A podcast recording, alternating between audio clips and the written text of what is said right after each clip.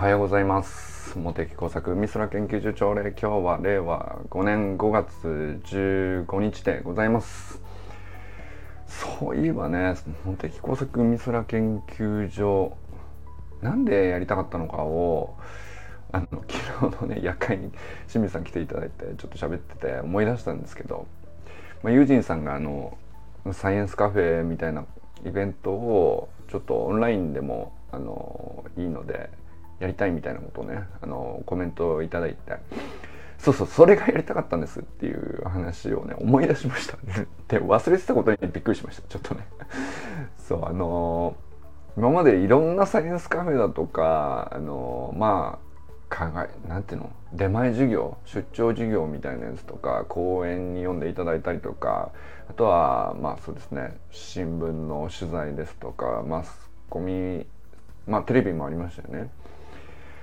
で、まあ、その取材をお受けしたりとかいろいろやってきたんですけどで、まあ、それはかつてはねそのやり方自体に何も僕はその困ったりとかあの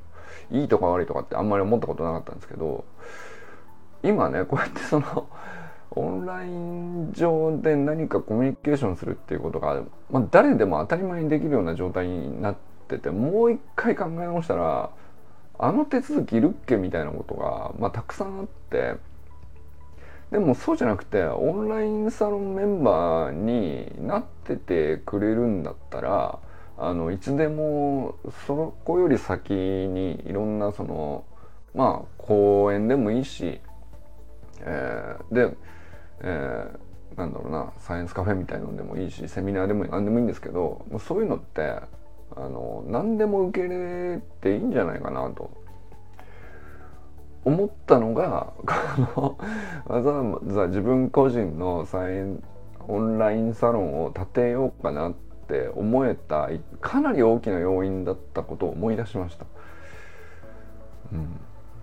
でまあ実際にはそのオンラインサロンっていうものに対してのまああんまりその世間的な理解っていうのがまだそこまで普及してない感じもあるからそれとサイエンスカフェを表作に頼むにはもうここに入ってその中で喋りたいことと喋りたい時に聞けばいいんじゃないのとかあのまあ自分の問題をシェアしながらどう思うっていう話をこうお互い対話できたらそれの方がいいんじゃないのっていうイメージにまだ結びついてないのかなと。対外的にはね。まあまあそうなってないのはうんまあ僕があんまり一生懸命説明してなかったし、えー、まあ僕はオンラインサロンでサイエンスカフェをどんどんやってってたくさん回数こなしてみたいなことをやりたいわけじゃないから、えー、ただそのやりたいですと言ってオファーしてくださる方にとってはあのなんだろうなこれが一番そのハードル低くて手続きも面倒くさくなくてやりやすいんじゃないっていう形ですね。でそれはなんか用意しておいて構えとくのはまああっていいんじゃないかなっていうのでこの茂木工作美空研究所を建てたんだったなと 思い出した。うん、で忘れてたことにびっくりしたともう一回ちょっと同じこと言ってますけど。まあだからあのちょっと前も言いましたけどその中島明さんが大会されたタイミングの時にその誰かが入ってきてくださるとか誰かが抜けるとかっていう時に、うん、まあ今のところすごく少人数でやっていてそのどんどん大きくしようとか、えー、小さくなったら困るとか、えまあなんだったら最終なんていうか究極0人になった時に僕はこれを続けるのかっていうことを考えた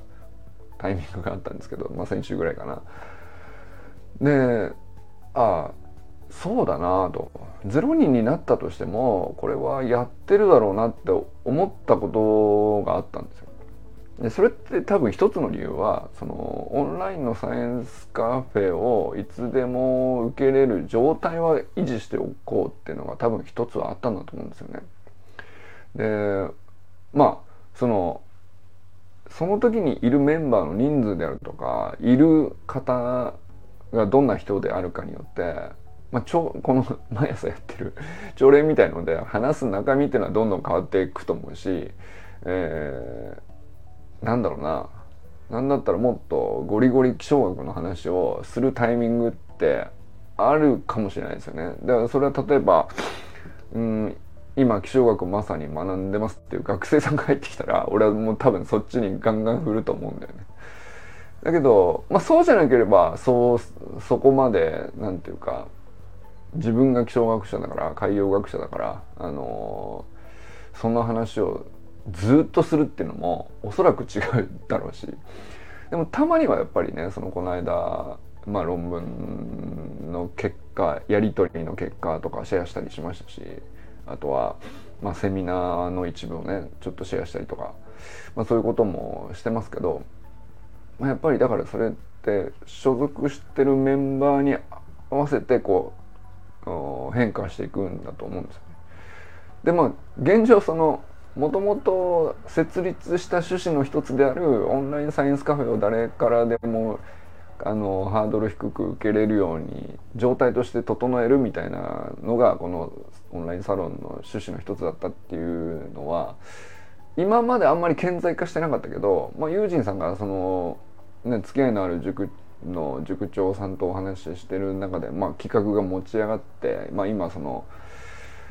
どんな形になるか分かんないけどモテ作どうかなと候補に入れていただいてるっていう話だったんで。まあそれはでもすごくいいきっかけなのかもしれないなと思ったりしましたね。本当に。なんていうかまだ何も起こってないからあらありがとうございましたっていうのは早いかもしれないですけどまあなんかやっぱりそうやってなんかうんまあ僕ができることを引き出してもらうとか本当にやりたかったことを思い出しさせてもらうとか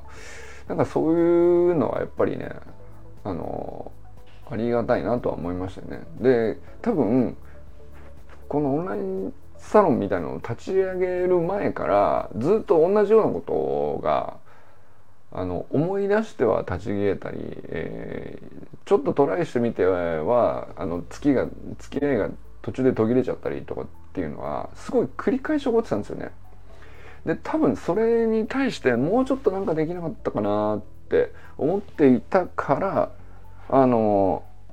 あじゃあなんだろう本当に1人2人かもしれないしゼロ最初はね0人かもしれないと思ってオンラインサロン立ち上げるわけじゃないですか。その時にあそれでもいいからやってみようかなって思った理由の一つはそれだったなと思ったのねあの8ヶ月経って思い出すっていう まあそういう感じでしたね。はい、えー、砂塚森田さんおはようございます。森本あかねさん全くんかんくんおはようございます。山本健太さんおはようございます。清水信之さんおはようございます。昨日はね夜会に来てくださってありがとうございました。結局なんか1時間くらい喋ってしまって。夜会になるとやっぱりちょっと長くなってしまうね。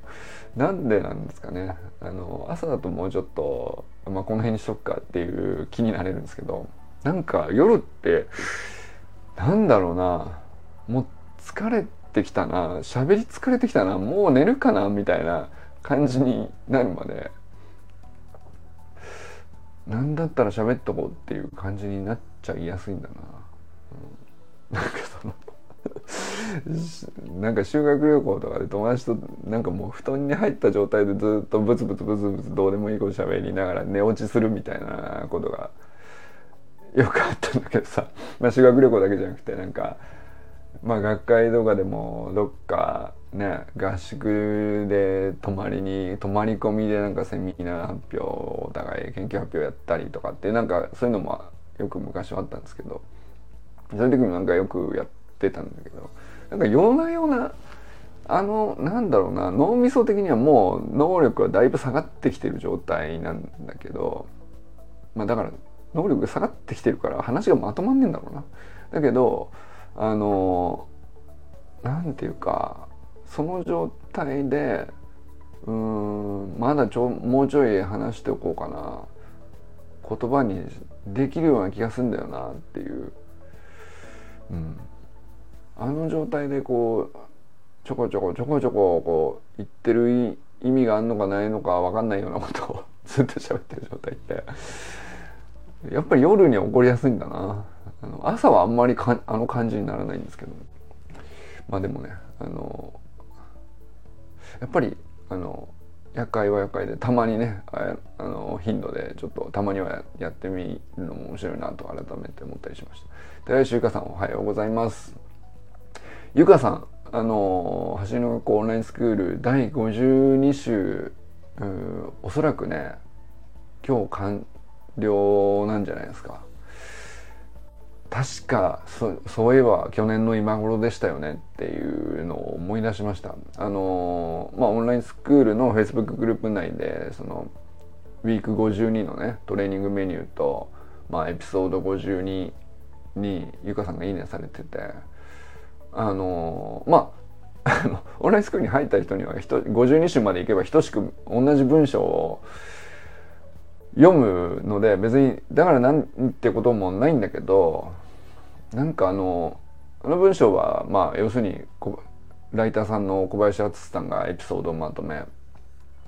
でトレーニングメニューの方は僕が書いてでまあそのエピソード52をまとめる時もまあ3人で和田校長と淳さんと喋ってるところにまあ僕はオブザーバーみたいな感じでずっと話聞いてるみたいなまあ、そういう感じであの文章は出来上がっているんですけどなんかその作って最後52週本当に最後出来上がったねってなった時にあの1年間で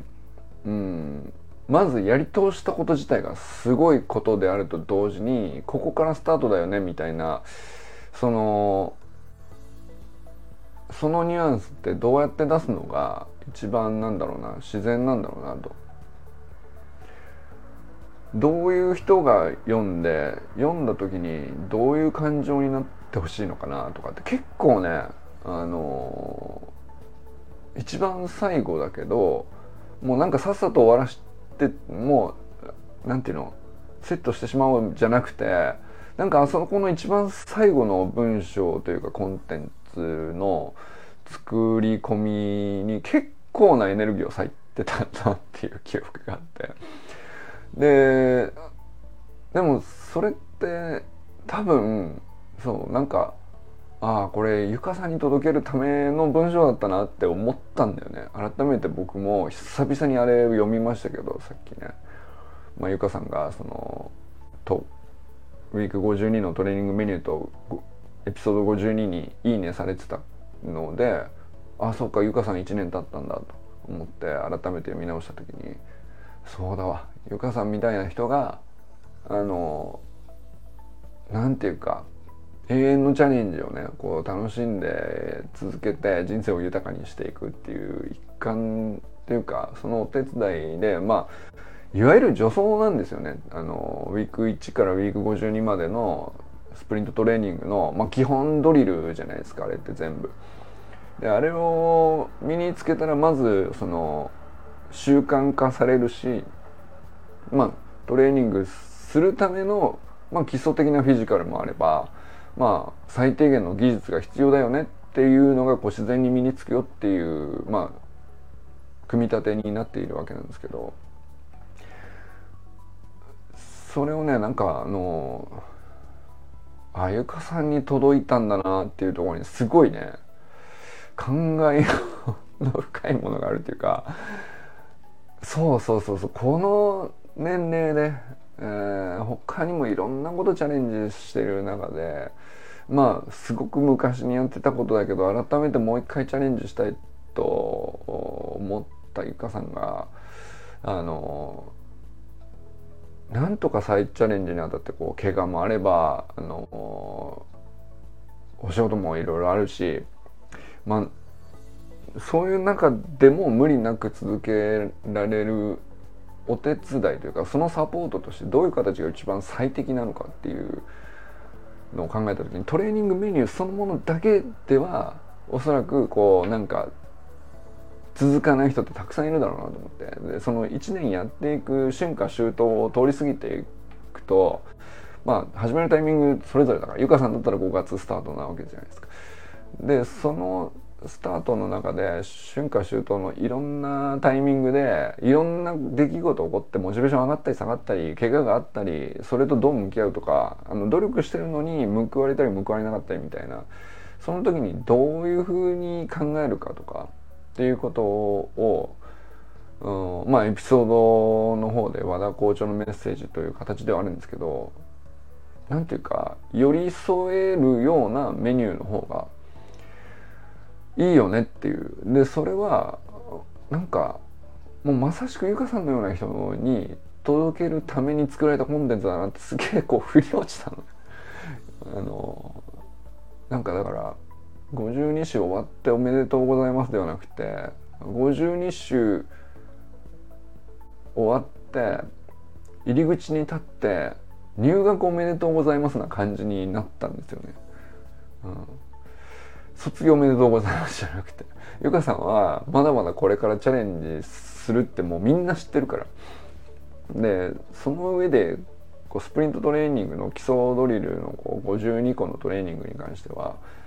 まあ、やり終えて、えー、ここから始まるっていう状態じゃないですか今まさにね。そのこの間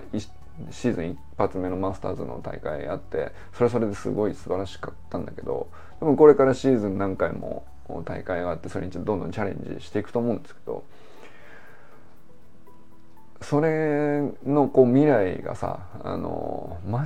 違いなく素敵だよねっていうのがあのこうなんかすごく浮かび上がらせるのに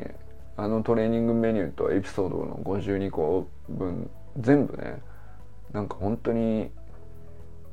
なんていうかなしっくりくるっていうかゆかさんのずっとやってきたこの1年の感じからしてこの次の1年のチャレンジも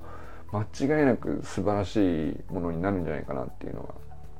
思ったりしましたね。はいということで、えー、中村修平さんおはようございます。山田友人さんおはようございます。佐藤奈君おはようございます。小山愛さんおはようございます、ま、今日はね何だろ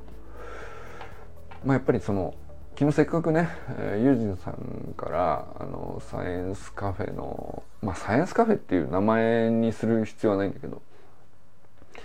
あのまあなんだったら最初はねその北海道に僕は昔はちょいちょい行ってたのでその、まあ、家族でライジングさんっていうロックフェスが夏にあるんですけどそこに行くのが家族のこうなんていうの年一大イベントでその正月お盆ライジングサンロックフェス旅行みたいな。それがその三大イベントだったんだけどまあさすがになんか上の子高校生になってで下は小学生とかっていうとまあ5人揃ってスケジュール合わせて、えー、丸々1週間北海道に行くみたいなまあそういう感じにまあ今のところ正直ねなってないわけなんだけどこれコロナとか関係なくてまあそこはさすがに揃わなくなってきたねと、まあ、無理に合わせるのもお互い大変だよねってい。でまああのー、またね揃うようなタイミングがあれば ライジングさんに行きたいなとも思うけれどもまあ今のところその感じでその北海道に行こうかっていうふうにはなってないんだけどまあでも例えば北大の何か研究会があったりとか北大の先生に研究の打ち合わせがあったりとかすればあとはまあ気象学会自体がね北海北大で開催されるってこともまあもちろんあるわけなんで。でそれだったらあのまあそういう出張として、えー、なんていうかアウトリーチみたいな活動の一つとしてちゃんと企画を立てればまあ公の活動として僕はねそのお仕事として講演を受けることもできるんですよね。できるんでまあそれ自体もあいいかなとは思ったりもしたんだけどまああのそれってまあまあなハードルじゃないですか スケジュール合わせるにしてもそれに来ていただくうん、まあ児童の方々何人いらっしゃるのか分かんないですけど、まあ、父兄の方々もそうでしょうし塾には塾に都合があるでしょうしとかっていうのを全部調整して調整してみたいなことになるとまあまあな負荷 負荷って言ったらあれですけどハードルがあるんだよね。でまあ散々それでも何十回もやってきたから全然その僕はね慣れているけど逆にその受け入れ側で主催する側はその毎回初めてな感じになっちゃうんで受け入れ側の方がやっぱり大変なんですねわざわざその研究者呼んでどういうふうになんか流れ作ったらいいのかとかどういう企画にしたらいいのかとかどういう内容にしたらあのお互いにとっていいのかとかそういうのもう全部手探りになっちゃうんですよその呼ぶ側が。でも普通呼ぶ側は結構主導権持っているからそんなに負担実はない方がうん、ないんじゃないかなとも最初思ったりしたんだけどそうじゃなくてやっぱり呼ぶ側の方がいろいろあれこれ気遣いもあるし、うん、まあ負荷大きいんですよね。でまあ呼ばれてほいほい僕はね出ていく側としては あんまり何も考えずに乗り込んでってただその当日を楽しむみたいな感じであの喋りたいこと喋って、えー、まあ聞かれたら何でもその思ったことをそのまま答えるみたいな公演が多かったですけどそれはなんかやっぱりあのそれはそれでこれからもあっても全然僕は受けるつもりではいるけどもう一段その手前のなんかあのポップでライトな あのハードルの低いイベントイベントまで行かなくてもいい。なんかその交流の接点っていうか、まあ知り合いになっていればその対話がこうちょっとでも続くような関係になっていればあの知識もそれに応じて自動的にある程度入ってくるしなんかあの視点も違って見えてきたりとかそれそういうためにはやっぱりそのオンラインでモテ作と友達になっときゃいいんじゃないのっていうそっちの方がまあ多分僕これからは伸びしろがあると思っていたので。でまあそれはそのオンラインサロンを立ち上げる前からもずっとそう思っていたしそのためにできることって何かなと思ってその無料の Facebook グループいっぱい立ち上げたりとかっていうのもまあこういう風なタイトルにしてこういう人に入ってもらってそこにどんどん発信したり交流したりみたいなことをやればつながれるんじゃないかみたいなこともそれはなんかそれでいろいろ実験したりしてたんですよね。でそれはそれでなんかあのうまくいってた時期もあったんですね。行ってた時期もあるしうんまあ僕が途切れてしまった場合もあるし、えー、まあ、僕が続けていてもその入ってみたけどなんか違うっていうのでこうまあな何百人の、うん、フリーのさ Facebook グループの中でいろんな人がいらっしゃってで最初少人数の時はなんかワイワイコミュニケーションしてたんだけど増えるに従って徐々にこう逆にアクティビティがこう下がったりとかいやいろんな形あんだなと 思ったりしたんですよね。でそういうのがこうなんかあのまだ大体トライしきったかなと思ったんですよオンラインでつながっておけばいいんじゃないんでこういう形あるんじゃないっていうのをいろいろやってみていたつもりなんでトライしきったかなと思っていたんですけどそういえば会員制にして まあその少人数かどうかは別としてその有料の会員制にして、えー、お互いの顔がちゃんと見えるっていうことをあの確実に確保した状態で、えー、やるっていうのはやってなかったなっていう、うん、思いつきもしなかったですね。自分がそのサロンオーナーになってたそれを立てて、えーなんだろうな。まあ今みたいな状態ですよね。今みたいな状態で友人さんと毎日会話する。会話っていうかあれですよね。まあ対話のたまにテーマごとに起こり起こる対話を実際する時もあればそれの時に備えて普段ど相手がどう考えてて普段僕はこ大体こういうことを思ってたりするっていうのをお互い知ってるからそのちょっとイベント的に対話しましょうかってまああるテーマお題フリーだから何のテーマでもいいんだけどなんかテーマでちょっと喋りましょうかってなった時に、まあ、引っかかりがなく対話できるっていうのはやっぱり普段のベースがあるからなんですよ。積み立てたベースがあるからだよねっていう。これはなんかすごく改めてこうあこれだなって思ってる。一番今までで手を手応えっつったらあれですけどあこの形が一番健康的だなっていう僕にとってもそうだしやっぱりユージンさんのこう日頃の発信とか見ててもなんていうかあのまあ変な気遣いとか無理してるとかっていうのはあのやっぱり極力少なくなる形だと思うんですよね。これが今まで実はあんまりなかったことなんですよね。あの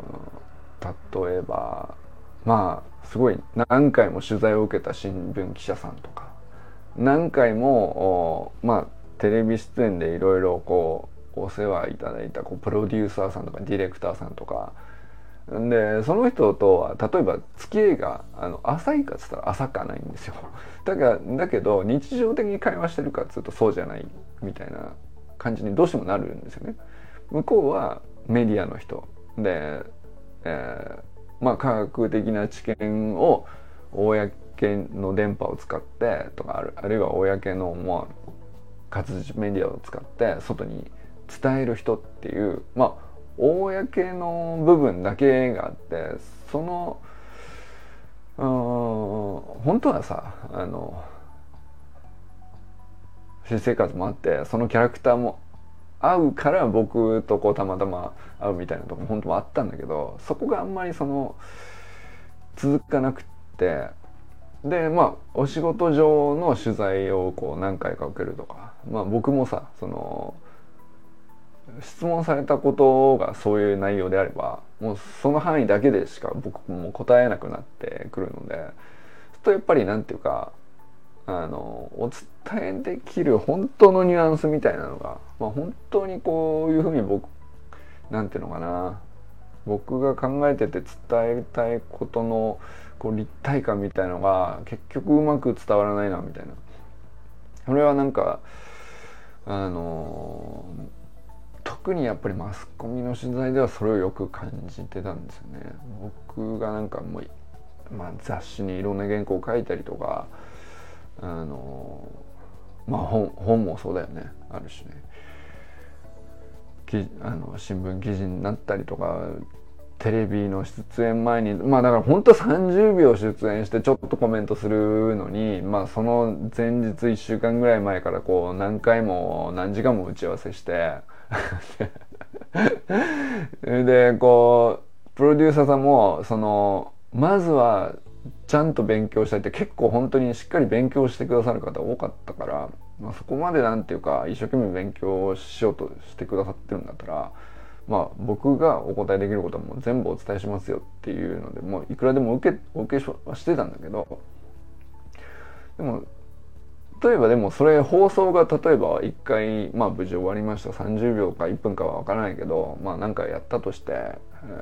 ー、それでやっぱりでもそのプロデューサーさんとこう一回こっきりで終わっちゃうんだよね。とか。でそうするとまあ3年後にまたなんかちょっときっかけがあったんでって言って声かけてきてくれたりとか。まあ以前こういうことあった時にこういう勉強してこういう放送になったんだけど今度はこういう話題が出てきてでこれについてはどう考えたらいいかみたいな。まあだから繰り返すのは繰り返すんだけどやっぱりブランクがあってずっと空いてたりとか普段のつながりがないっていうのはやっぱりもったいないものあるんですよね。もうこれもう本当に活字だろうがあの映像メディアだろうがあんまり関係なくて。うん。これなんていうかな。やっぱり日常積み立ててる方がはるかにパワフルだなっていうのはそうするとなんかあのなんていうのかな。その本番のこうイベントのためだけにそのなんていうかものすごいコストとエネルギーかけて打ち合わせして作るみたいなことよりもやっぱりね普段 普段積み上げてないと結局なんかねお互い不完全燃焼になっちゃう感じがあるっていうかそうするとなんていうかもうちょいいいかやり方というかもうちょいいい距離感というかないのかなっていうのはどっかでずっと思ってたんだなっていう。それをねなんかうん。でまあかといってじゃあそのこのオンラインサロン建てましてそこに記載すればあのその中でまあ新聞記者さんが来るかもしれないね。まああのテレビのディレクターさん来るかもしれないけどまあ来ないかな。まあ今の感じだと来ないかなって思っちゃってるけどまあでも来てくれたらいいなとは思ってるっていうので僕はこれを立てているんだけどうん。まあだからそのいざそういう時に取材してこういうコンテンツ作ってこういうイベントを立てることが本当に大事だと思ってくださる方にはやっぱりこういうところで普段からのつながりとして持った上でその人にお答えしたいなっていうなんかそういうのもベースにあったんですよね。でじゃあまあユージンさんはさ翻ってそのメディアの人じゃないしその気象学を子供たちに伝えるんだみたいな感じでもないけれども本当はね。だけどそういうのがないからこそ逆になんていうかもっとナチュラルに、えー、まあつながりご縁のある子供たちとか塾長さんとかあのにまあモテ作が専門としてることの面白さみたいなのがあの自然とこう伝わるっていうストーリーの方がなんか面白いかもしれないなっていう。あ周平さんおはようございます。そろそろ終わろうかなと思ってたんだけどあのえー 来てくださってありがとうございます。まあねあのそうだな。周平さんともあの同じようなこと思ってたりしたんだよね。そのまあ、周平さん来てくれたら周平さんの周辺にいる例えば少年野球の子供たちとあのモテ作がつながるっていう上でも周平さんがあのハブに一番適してるわけじゃないですか。でなんか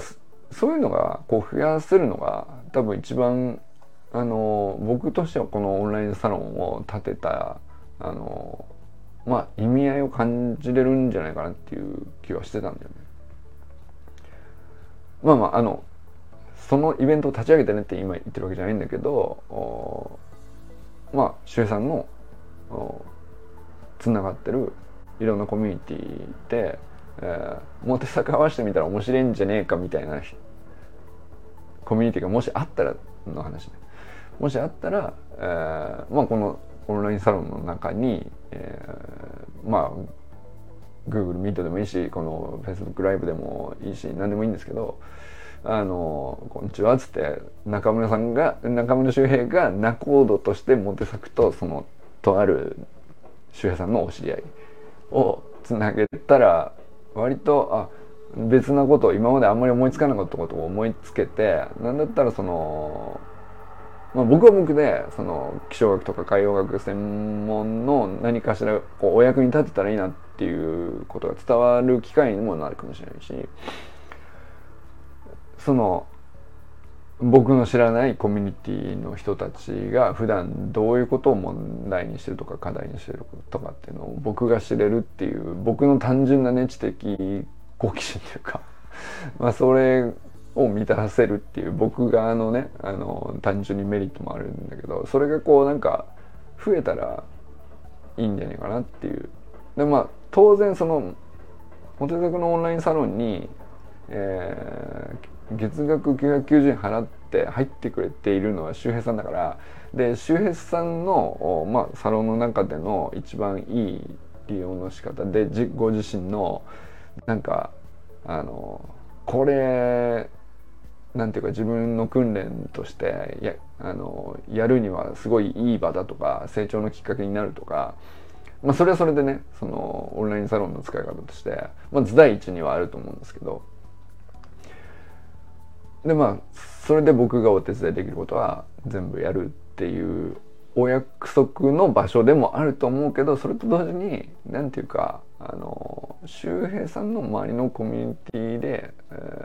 ー、モテ作とつなげたらなんか面白いことが起こるんじゃないと周平さんが仲人になって思うことがあればそれをたまあイベントを立てるっつったら大げさかもしれないけど、まあ、そういうことをやる